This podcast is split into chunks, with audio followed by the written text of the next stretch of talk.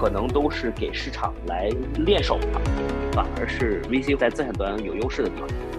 欢迎大家收听 D Light 光，本节目由零叉四九九主理，每期深度访谈全球舆论中心影响者，第一时间为您解读热点事件。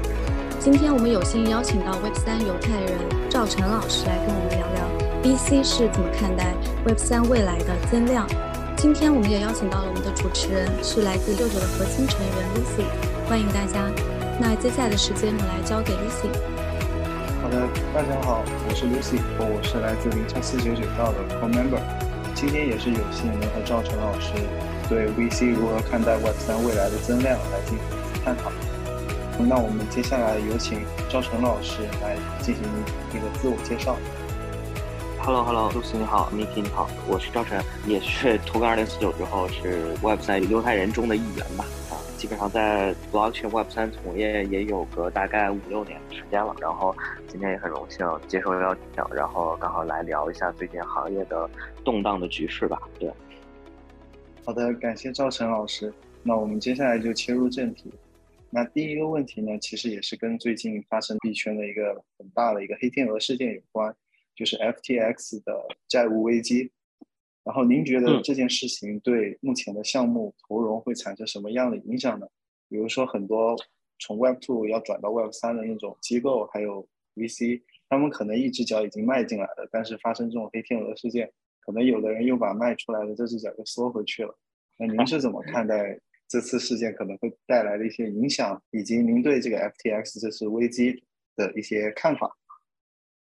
好的，Lucy 这个 insight 其实还挺直观的啊，就是因为最近基本上从投资的角度上来讲，最近如果哪一家的这个 Web Two 的基金的小伙伴提 crypto 项目上会，我估计都是会被骂回来，所以 基本上确实 deter 了很多。我们 Web Two 想要转型进来做 Web 三的这个美元基金，尤其是在中国的美元基金，因为大家都知道，其实中国的美元基金因为一些中美之间的这些摩擦呀，包括一些特殊的原因吧，其实可投资的标的其实逐渐变得在减少。那其实这个也导致了很多这个中国 Web Two 的基金其实 look into Web 三，然后很多小伙伴们都会来到新加坡，然后来本地看一些 Web 三的企业，跟 Web 三的从业者进行交流。但是现在突然间这个 FTX 一件事。其实确实是超出了大部分的 Web2 基金的从业者的认知啊，甚至超出我们 Web3 从业者的认知啊。所以，因为基本上一个全球前几大的交易所，在四十八小时之内就直接灰飞烟灭了啊，确实是在其他的。或者说，在任何的行业，其实都是比较少见的啊。如果我们说 Luna 可能还是一个群体性的踩踏事件的话，因为你群体性的踩踏事件其实是很难有窟窿的上限的嘛，对吧？因为只要参与者足够多，我们产生了这种踩踏，它其实是被市场的套利者给耗光的。那这个还是一个偏市场性的行为。那 FTX 呢，其实相对我们现在都在 accuse 说这个 SBF 本身的资金挪用啊，以及它的一些 misconduct。这样的一些，主要是一些 moral hazard 啊，这些道德层面上的一些问题。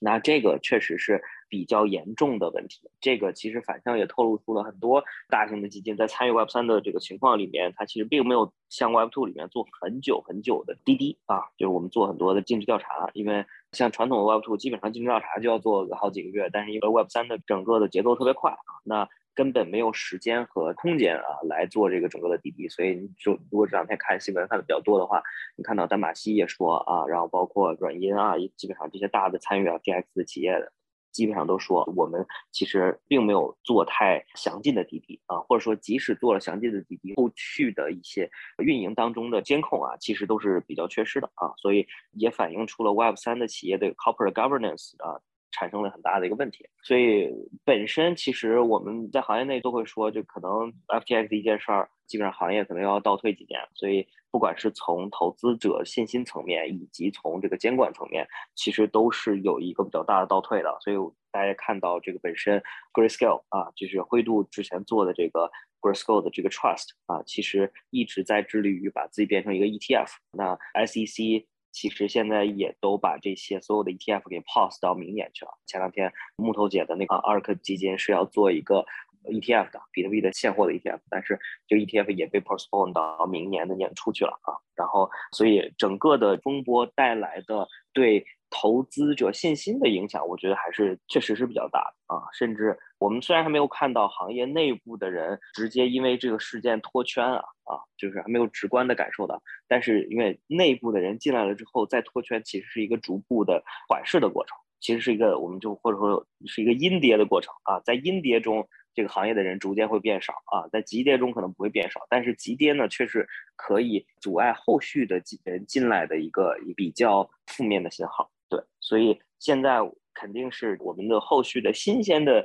血液或者新鲜的这种从业者啊，因为本身可能有有一些，哪怕是从创业的角度啊，一些新的项房可能要转型做 Web 三啊之类的，现在逐渐的都可能有偃旗息鼓了啊，大概这个热情有偃旗息鼓，所以综合的来看，这个事件肯定是一个对行业的发展不太友好的事件。对，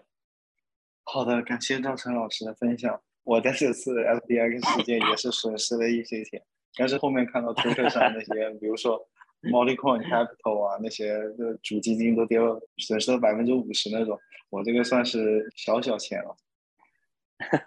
对，其实我们作为从业者也是一样的，就是说我们可能在一件事上亏掉的钱，其实大家还是心理上不管是开心或者不开心，但是还是有一定的预期的嘛，对吧？就是你在这个市场里面，只要待的足够久，你还是有这个预期的。这件事其实并不会让你脱圈。啊，但是会让你脱签是什么呢？是长期的阴跌或者长期的看不到希望啊，长久以来的熊市，对吧？这个会磨灭到你很多的这个热情，然后你会发现逐渐有很多人就开始脱圈了啊。但现在为什么大家老说熊市没到底？熊市没到底，因为这个过程还没有开始，就是这个长期的暗无天日的过程还没有，就现在暂时还不是在这个状态里面的。所以，就你会发现在那个熊市的中后期，其实是最磨人的时间，就是会有很多很多人脱圈。很多人都离开这个行业去做别的啊，是的，是的，对，像您刚才提到的熊市，就是我们下一个聊的，就是站在 VC 的角度来讲的话，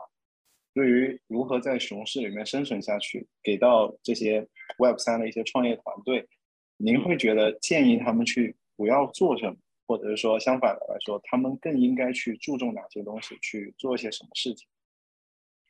嗯。是这样的，就是我觉得，首先第一还是保证资金安全啊。我觉得说什么这个熊市 build 这些事儿的前提是，还是先保证这个资金安全。因为确实是我们碰到的一些朋友们，他们的一些 portfolio 也有一些是把钱都放在了 FTX 的 earn 啊去赚理财，因为其实他们是挺无辜的，就是他们并没有。在做很高的高风险的或者高杠杆的配置啊，但是因为 FTX 这样的黑天鹅的这个事件呢，所以反而导致他们损失了很多的公司运营的资金。所以那个项目呢，本身它的这个资金的储备大概可以够它 run 四十个月啊。那其实四十个月对于一个 Web 三的项目方来讲，其实是一个非常长的 runway 了。但是他因为把这个 runway 去做了这个理财啊，然后呢，interest 给了这个 FTX，现在整个的现金流都是。受到了很大的一个影响，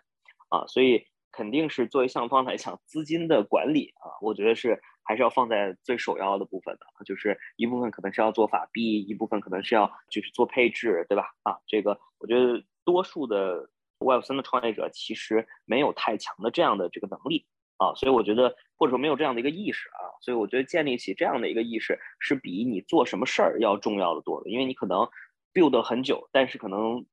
一招 T X 事件发生之后，这你之前所有的努力都功亏一篑了吧？啊，所以我们肯定不希望这样的事情发生。所以，保证你自己的资金的安全以及资产的安全，这个对于个人也很重要。那当然，对于项方就尤其重要了啊。对，因为项方肯定是相较于个人，可能又是有更高的这个 vision 或者更大的这个愿景，对吧？所以，那前提是你不能后院起火啊。所以，我觉得，呃，build up 这种资金安全的这种。意识啊，我觉得是是是非常重要的。对，然后呢，on top of that，就再说这个是不是在熊市里面是需要继续 build 呀，还是需要有一些什么样的抄底的这种操作啊？这个都是后话了啊。但是我觉得资金安全，保证你能在这个游戏里面待的足够久啊，是这个行业里面生存的第一要务啊。所以一定要跟个人其实是一样的，就是降杠杆，然后呢保护资金安全，然后尽量的在熊市里面降低自己的这个运营的成本。啊，因为其实大家这个有的时候做创业也是有一些局限性的嘛，就是会发现哦，我这个我其实是不会太 pro 裁员或者是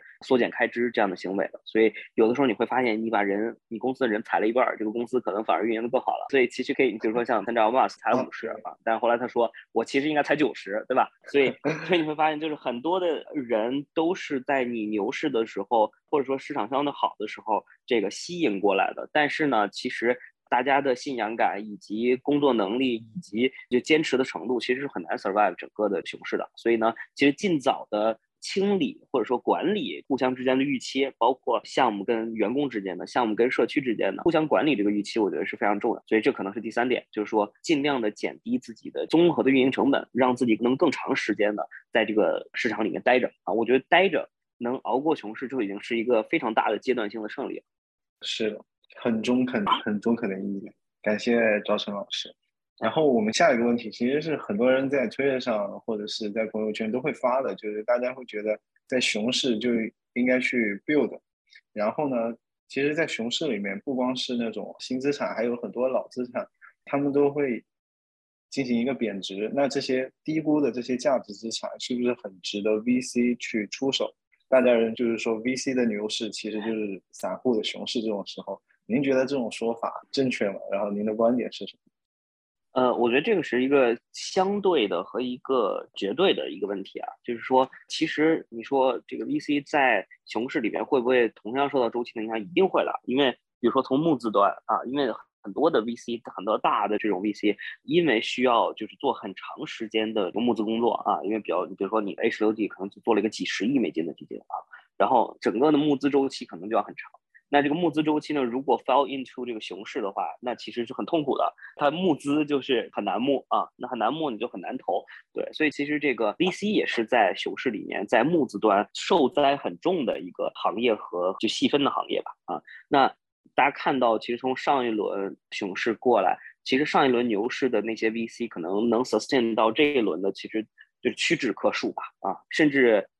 一个手大概就能数得过来了，对，就是我说的主要是中国的，那可能美国的可能会稍微好一点啊，美国的可能像这个 Pantera 啊，像这个 Multicoin，像那个 Paradigm，基本上还是 sustain 了一些，还是坚持比较长的时间。那中国的很多的上一波周期的。很多的基金啊，我就不提名字了。其实都已经在整个的熊牛转换当中找不到身位了，或者说你现在已经找不到这些华人的基金了啊。所以那在熊市里面，我们这一波可能看到的一些比较光鲜的这个基金，可能到下一波周期里面也消失掉了。对，所以你并不能证伪他们有多优秀，对吧？其实他们是挺优秀的啊，但是也曾经给。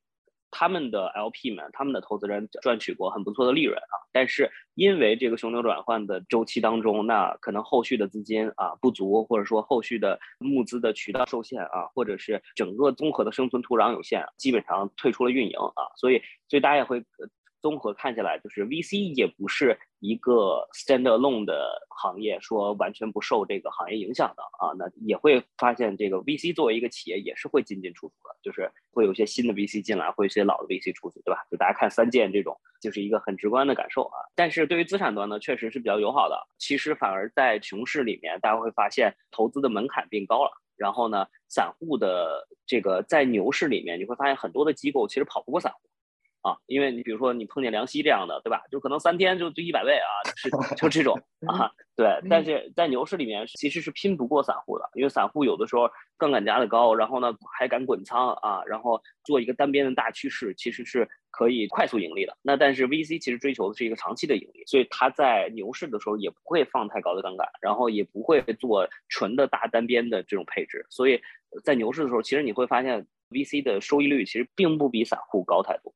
然后，但是呢，在熊市里面呢，反而是就是 VC 会在资产端有优势的地方，因为很多的投资其实是比较有门槛的，所以所以散户有的时候可能做不了啊。比如说牛市的时候，你想买 BTC，你买 BTC，对吧？你想买以太坊，你买以太坊。但是呢，在熊市里面的时候，会有一些比较私密的投资机会，或者说比较有一些门槛的投资机会啊。比如说一些一些项方，那因为假设我刚刚说的这个项方，因为 FTX 这个事件吧。那有一些现金的损失，那他可能需要做一些再融资。他做再融资的时候呢，他可能比如说他已经上锁了，他已经在很大的交易所上交易了，已经有很不错的交易量了，已经有差不多的一个市值了啊。当然，就是很多山寨币现在跌了很厉害但是很不错的市值了。但是呢，你可以跟他谈的是一个大宗的一个 OTC 啊，那他可以给你一个折扣的价格，就像我们在 A 股里面，大家会见到很多做那个定向增发的啊，就是类似。就是你可以跟他谈一个大额的 lump sum 一个代币的认购，然后再加上一个锁定期，但是呢，就可能是一个比较大的折扣啊。假设它是一百块的一个正现在的这个交易价格或者平均交易价格。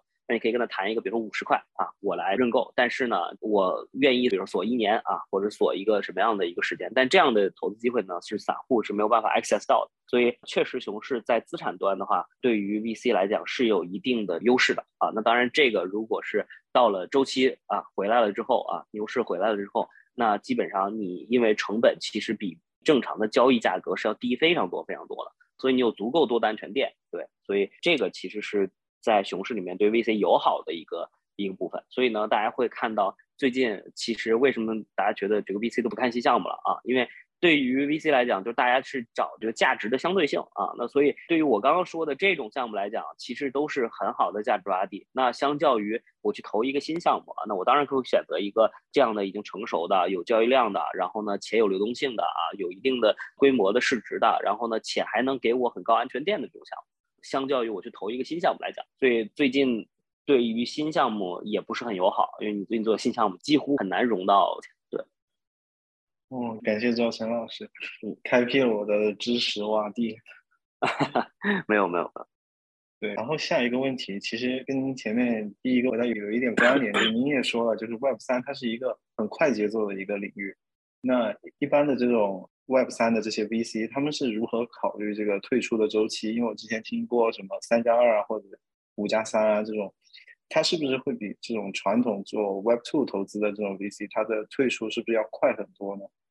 对这个事儿呢，并不是说这个主观形成的啊，这个是肯定的啊。你刚刚说的这个状态是很肯定的，但是并不是因为主观形成的，而是因为这个行业的融资成本比较高。所以呢，这个行业的融资成本相较于其他行业的融资成本肯定是要高的，因为这个行业里面的一块钱可能要在这个行业里面赚三块钱，大家可能才觉得，哎，这是一个正常的收益率。但可能在其他行业里面赚个一块五，大家就觉得已经是很不错了。对，所以因为这个市场对于资金收益率的期待，所以呢。你要么就是把收益率做高，要么就是把时间变短啊。这个我们从内部收益率的这个角度上来分析，所以这些投资机构的回收周期短，并不是因为就是这些人是一个急功近利的人，而是这个行业本身的融资成本带来的这样的一个结果。那所以大家现在看到了一些什么三加二啊什么之类，其实之前更那个什么，是在一七一八年的时候都六加三，六加三是六个月加三个月，整个基金只有九个月的时间。所以这个现在的这个市场，因为其实另外一个程度也。侧面证明了这个行业的平均收益率在下降，这个行业的增长率在下降。因为你在一七年的时候，整个行业的增长率是非常高的，那真的是六个月加三个月，基金也是能有跑得下来的，并不是完全就是开玩笑啊，就真的是有有能跑得下来的。所以你会发现那会儿的增长率是比现在高很多很多的。现在的行业增长率其实并不比当时要。高比甚至比当时要低很多啊，甚至很多这轮牛市，大家就说，我操，这个比特币才从这个三千美金涨到六万啊，这涨得太少了。就是起码大家觉得从三千美金应该涨到十万，对吧？啊，或者涨到更高的位置，就确实是整个啊平均收益率在下降。这个也是因为越来越多的人参与到这个行业里面，那它肯定是会稀释这个平均收益率的。就像你去挖一个 DeFi 的一个矿也是一样的，就是参与的人越多，对吧？参与的钱越多，你的这个收益率就越低嘛。这个是这个整个市场决定的啊，而不是说大家主观意愿的问题。所以现在相较于传统的投资机构，已经不能说快很多了。所以为什么你会发现这一波会有一些 Web Two 的基金在逐渐往这个行业里面来啊？因为这个行业的平均的收益率变低了，然后呢，收益的这个时间，这个时间要求变低了。它为什么在上一个周期不进来呢？因为在上一个周期以 Web Two 的这个基金的这种运作方式以及它那个资本属性，它没有办法参与到 Crypto 的市场里面来，因为完全是两个世界啊。但这一波呢，你会发现两个世界在 merge 啊，两个世界在合二为一啊，因为 Web 三的这个投资的周期在变长啊，那 Web two 的这个周期大家逐渐可以 match 上啊，那 Web two 的之前，比如说美元基金是十年的基金，国内的基金可能也有五年的基金啊，那你会发现现在的这个 Web 三的基金基本上也都是五年的，所以大家一定的基金周期上啊，生命周期上已经可以开始产生一些 match 了。啊，之前是一个基金是五年的基金，一个基金是九个月的基金，这是完全就是两个市场啊，所以你会发现 Web Two 的基金也不会进来啊，因为它没有办法蹭一个这么高的这种收益要求啊，所以这个现在这个市场呢，就是从投资角度来讲，确实也变得更很红海一些。然后呢，同时很好的一些 deal 呢，就是你会发现啊，Web Two 的基金和 Web 三的基金，Web Two 的投资人、Web 三的投资人都同时在竞争啊。所以作为投资行业来讲，这个行业里面现在的竞争是比一七年、一八年要大很多的。所以这也是这个行业逐渐在被大家接受的一个侧面的证明吧。啊，因为。如果还是原来的老的那些玩家，原来的老的那些参与者，对吧？那我们的收益率应该还是那个样子啊，然后收益水平应该还是那个样子啊。那这个也不存在说区块链的大规模的社会普及啊，不存在这个 Web 三的这个呃 mass adoption，对吧？啊，所以这个事儿是一个行业逐渐在发展和正向向上的证明啊。我觉得这也没什么。哦，了解了解。然后我有一个题外的问题，就是。这算是我的一个知识盲区，因为我一直不太理解，就是因为其实很多项目它可能生存周期就比较短，比如说 GameFi，其实 GameFi 里面它很多，比如说 Stephen、s c Infinity 这几个算是活得比较长的了。很多 GameFi 项目它可能生存周期，它的生命周期可能只有半年，可能都不到的那种项目，但是还是有很多的 VC 去投。那像这种嗯这种项目 VC 去投的话，它的退出周期是怎么看的呢？然后它怎么去追求一个很高的回报呢？嗯，这个事儿就涉及到两个层面上，一个是理性层面，一个一个是 formal 层面啊。理性层面上，你说这样的，比如说你投 Step N 的这些投资人赚钱了没？我不知道，因为我没投，所以我也不知道啊。但是这种应用的这种项目，确实的生命周期确实会比较短。那我觉得现在这个市场其实还并没有 ready for 大规模的应用的投资啊，所以我自己也没有参与这些应用方向的投资。这个，所以你会。发现吧，就是说很多投资人投了这个应用项目之后，发现自己的币还没解锁，然后项目已经 死了。对，所以我当时就在想这种问题。对，只能跟你说的这些投资机构其实也不是全知全能的啊。然后有的时候其实大家进场之后，其实并没有完全的搞清楚整个的市场是一个什么样的状态啊。那有的时候就是可能觉得先下个手，因为这个原因是什么呢？就是 crypto 投资跟传统的投资有一点差别的是，传统投资呢基本上是我要非常笃定一件事啊，或者说我才会下一个重注啊在里面，就是传统的 VC 的投资的投法。那这个其实可就是 crypto，其实可能更像天使投资啊。我每一个项目投一点啊，我就投一点，然后试一试啊，就活了就活了，没活就没活啊。一个项目投个几十万美金，对吧？就对于大家来讲也不是什么特别大的钱啊。所以这个很多的应用的投法呢，大家都是这么投的，就一个项目就投几，就投个几十万，踩中了就能有一些惊喜。所以。反正起码作为我的角度来讲，我去我去做应用的投资，我基本上是一个这样的心态。这个我觉得可能是一些比较有趣的一些玩法或者有趣的这些东西，我就撒一点啊。但是我也不会说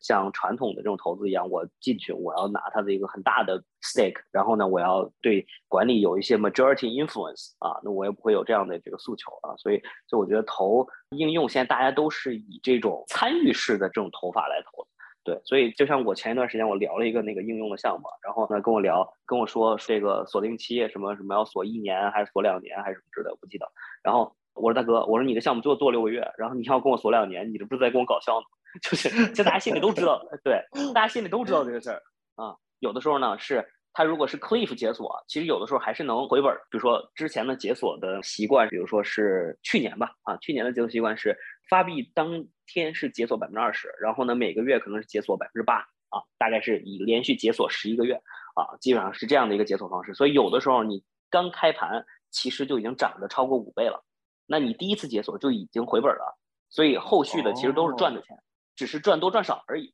对，所以这个是就是投应用也跟解锁周期本身是有很大的关系的。所以有的时候并不是说你投的所有的钱都是可以在顶点退出的。啊，但是有的时候就是 VC 投的时候啊，你只要能保证我首先不亏钱，那后面能赚多少钱，看我自己的运气，也看你的本事 啊。所以，所以也会有这样的因素存在啊。但是综合来讲，我觉得以现在的整个市场，就更不要再提就 FTX 影响这个市场之后啊啊，你现在这个市场这个应用的这个 mass adoption 的这个周期，我觉得还要一段时间啊。现在还还是我觉得还完全没有到。啊，所以大家现在投应用应该还都是在撒着投，啊，就是投着玩儿啊，你可以这么理解，就是投着玩儿啊，就是中了就中了，不中就算。但是像一些基础设施方向的东西，infra 方向的东西，其实相对的稳定性和可靠性还是会高很多的啊。所以你会发现，现在大多数的机构其实还是都在看这个 infra 啊，但是其实也挺惨的，因为这么多年大家都在看 infra，然后看了这么多年 infra 还是在看 infra，所以发现这个 基础设施做了这么多年，其实还还就那样啊。其实整个 blockchain 的产业周期，我觉得完全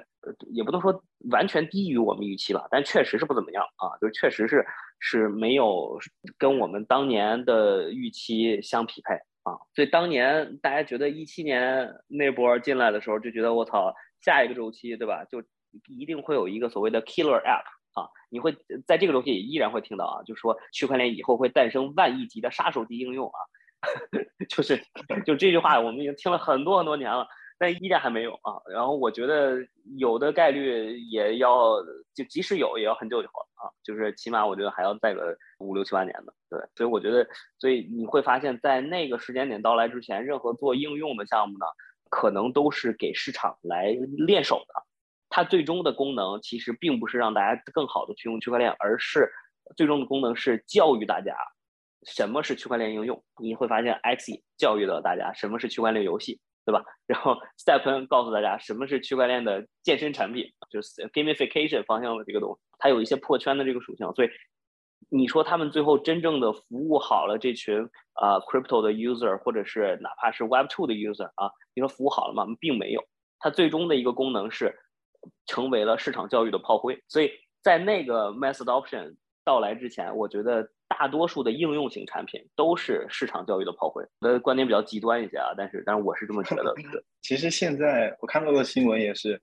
大部分的呃融资可能十个里面可能有七八个都是那种 infrastructure 类型的，比如说公链呢，或者是做那种安全的，尤其是最近做安全的好那种新项目非常多。呃，NFT 和 DeFi 和 GameFi 的话，确实是。不断的在减少，就是您觉得，就是说，现在是不是 Web 三行业这个 VC 集中就是对那种基建项目特别感兴趣了？因为确实是，就是区块链还是没有那么好用吧，就是综合来讲啊，没有那么 friendly，但是逐渐的在变好，所以大家会发现这个这波，你看，因为有这个 NFT，然后呢，大家 DID 其实变得做做好了，就是做的有一些改善了啊。你像之前，就是这个我们也我在一六年的时候就看过。这种做 alias 的，就是做这个这个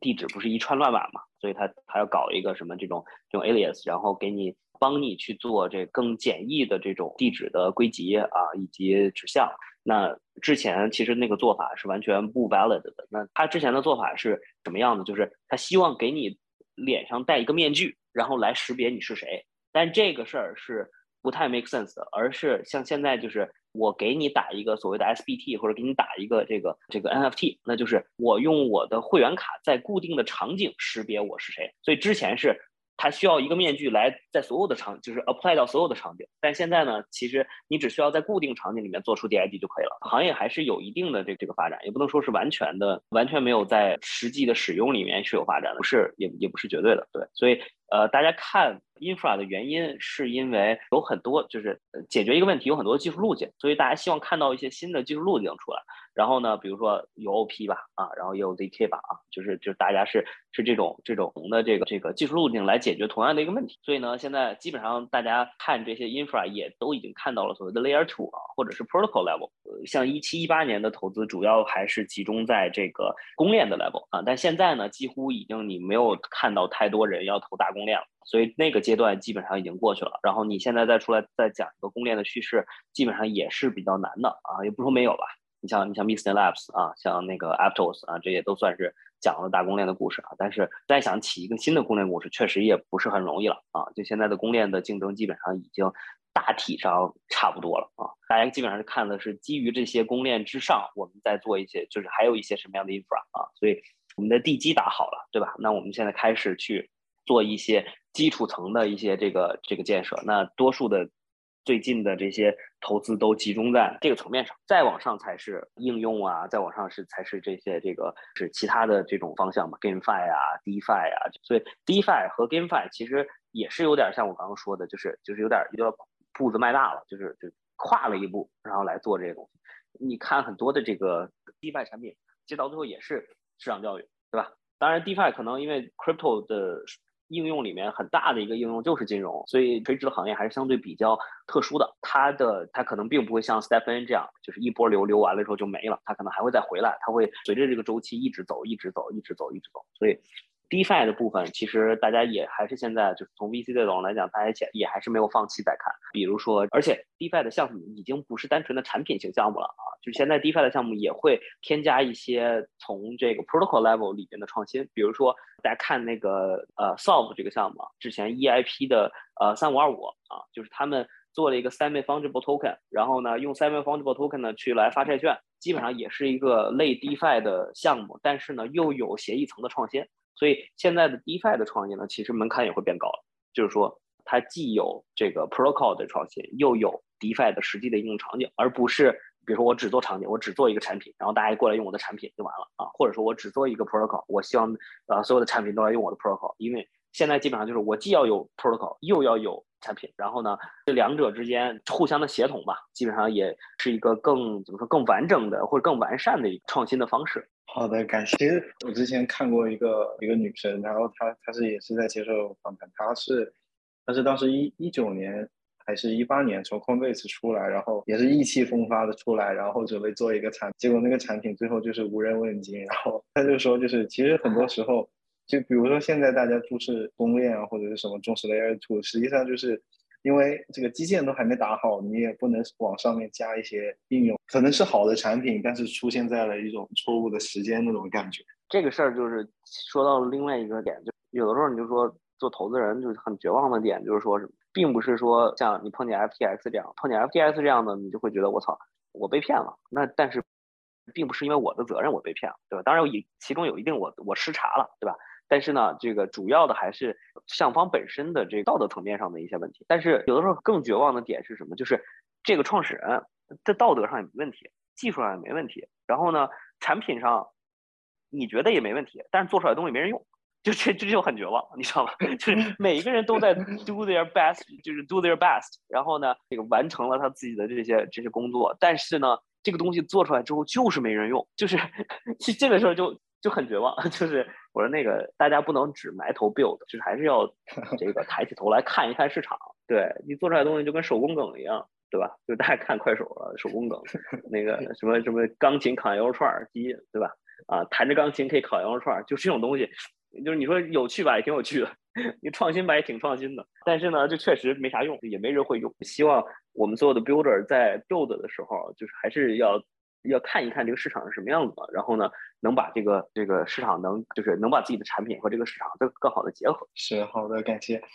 然后下一个问题是，比如说在熊市中，其实也有一些项目它获得了一个比较大的融资的那些案例。然后那这些融资成功的这些项目，他们会有一些什么特征呢？比如说是他们技术非常厉害，还是团队，还是叙事，就是哪方面比较突出会更重要一些呢？我觉得其实大家都是八仙过海，各显神通吧。就是说，有的人是就真不是很厉害，有的人真的是营销很厉害。我觉得在这个 crypto 圈里面，我老说，我说我说这个创始人还是最好不要有短板，哪一方面都不能差。不是说这个我们要这个去选一个某一方向做好，而是需要补齐自己的所有短板。而且融资也不代表绝对意义上的成功，对吧？只能代表一个阶段性的胜利。这怎么用这些钱，能拿拿到这个钱之后，能不能守得住，且能不能用到最好的地方，觉得是。更重要的一件事儿，所以我我就觉得这个 Web Two 的这个创业者啊，进 Web 三的时候，就其实还是要有很多课要补的，因为很多 Web Two 的创业者进来之后就觉得，哎，前两天看谁发的一个 Twitter 啊，说这个 Web Two 是那个王胜，应该是那个那个英诺基金的这个合伙人啊，英诺天使的合伙人，然后就说说这个 Web Two 的创业者是内网，然后呢，这个 Web 三的创业者是外网，Web Two 的创业者是修内功的，然后呢，就只需要做，就是只需要相信自己，然后做好一个方向啊，然后可以用这一把利剑刺破所有的问题。Web 三就不完全不是这个样子，就是你不能只有一方面强，你只有一方面强，你可能其他的方向在任何一个方方向上踩进坑，你功亏一篑。老说这个 Web 三的创业者，你会发现每一个成功的 Web 或者较为成功的 Web 三创业者，看起来都貌不惊人啊，就是都不是那种像 Web two 里面最精英的那那帮创业者一样，不是这个样子。但是反而他们在行业里面能 sustain 很长很长的时间，能坚持很长很长的时间。反而这些这个扯着大旗，然后呢，啊进场要要降维打击 Web 三的这些 Web Two 的创业者就匆匆的都退场了。所以我觉得这个对于创业者来讲，真的是补齐短板比拉成长板要更重要。因为很多创业者是不太愿意面就面对自己的短板的，然后呢，会觉得说，哦，我如果融到了钱，我去请一个谁谁谁就可以帮我解决这样的问题，没有这样的事儿，所有的问题都需要你一个人解决。马斯克买了 Twitter，天天还睡在 Twitter 呢，就是这个不是钱能解决的问题，对，这个真的是认知，真的是个认知的问题。如果创始人没有这个认知，别人也不可能，也没有义务来帮你补齐这个认知。真的是一个衷心的建议，Web 三的创业者就是多花时间去补一补自己的短板，就多花多花时间去去了解一些自己不知道、不擅长、不熟悉的领域，比自己沉浸在自己的那个象牙塔里面要要重要多。好的，非常的感谢周晨老师给的建议。下一个问题是，您怎么看就是目前以道形式运作的这些孵化器或投资机构？嗯，举个例子，比如说那种比较小型的，之前很火的那个叫 Party DAO，它就是大家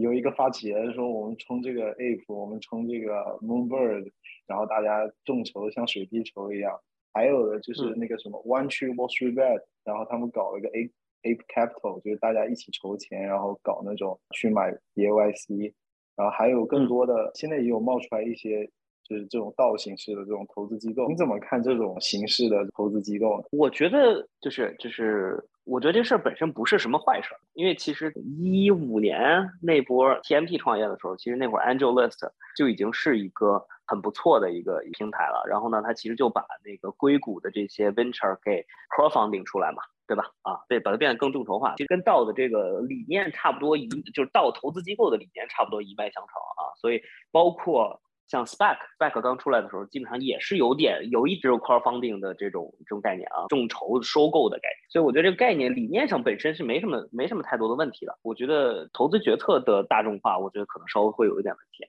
啊，就是募资的大众化其实是没有问题，但投资的决投资决策的大众化会有一些问题，因为每个人大概要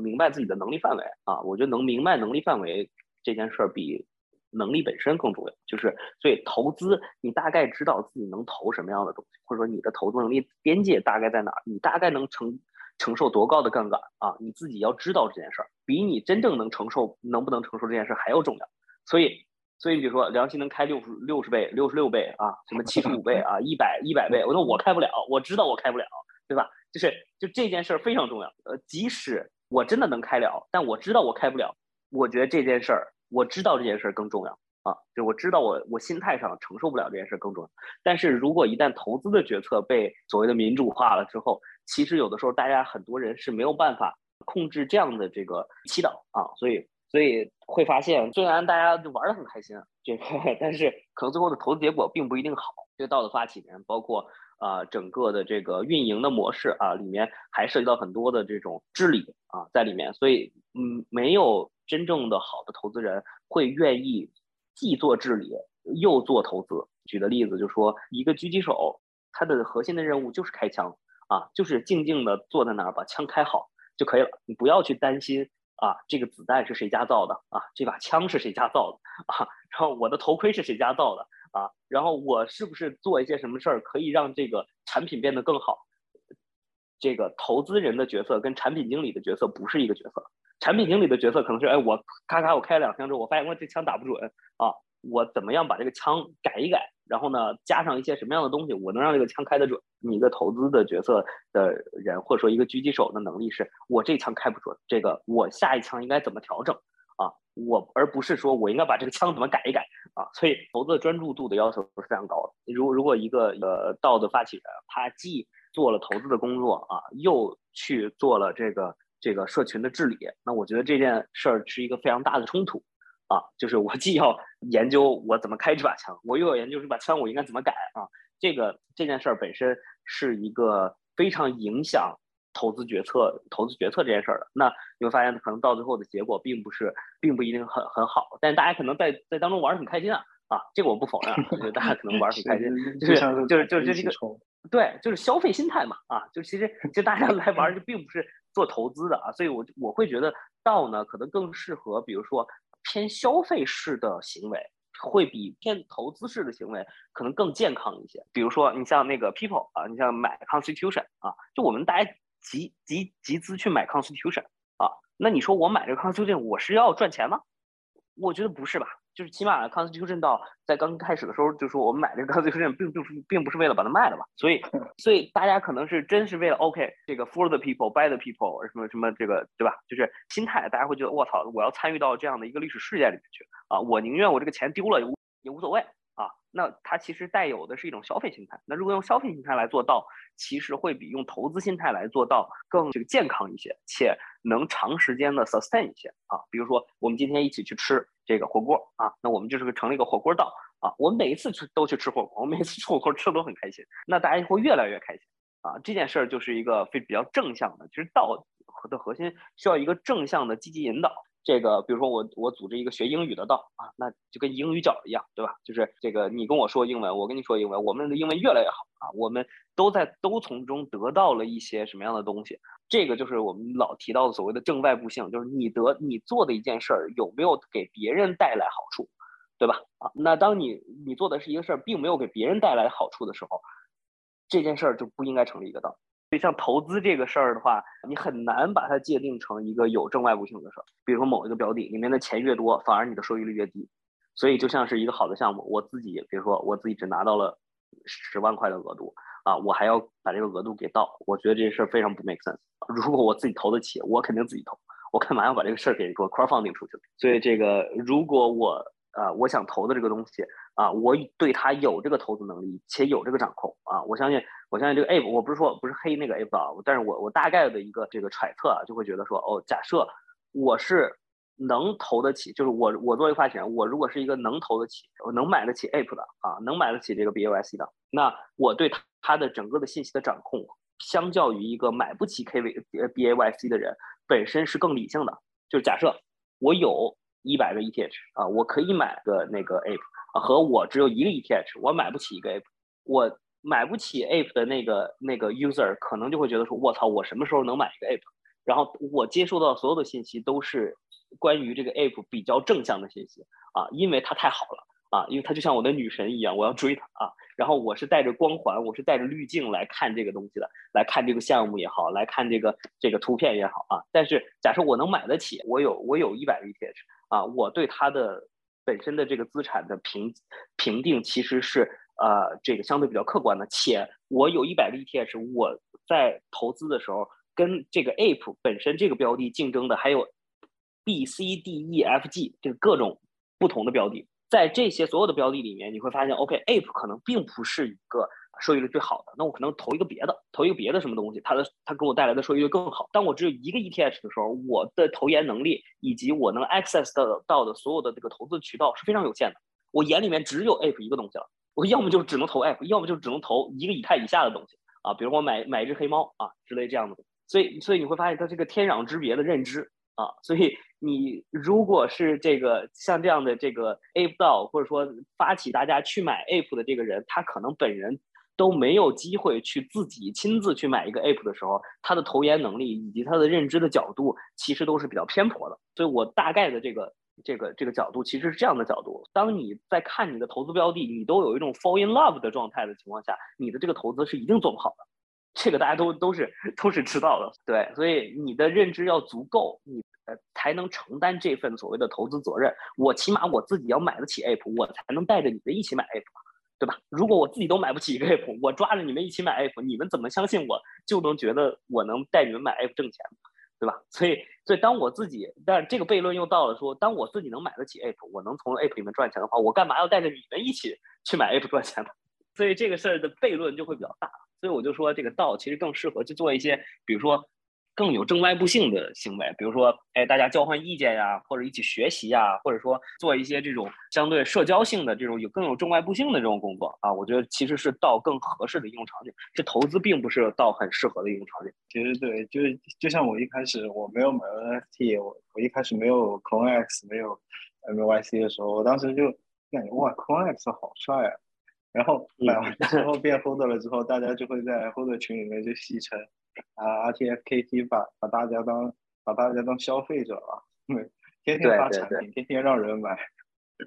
对对，其实 Hold Holder 和外界的人确实他们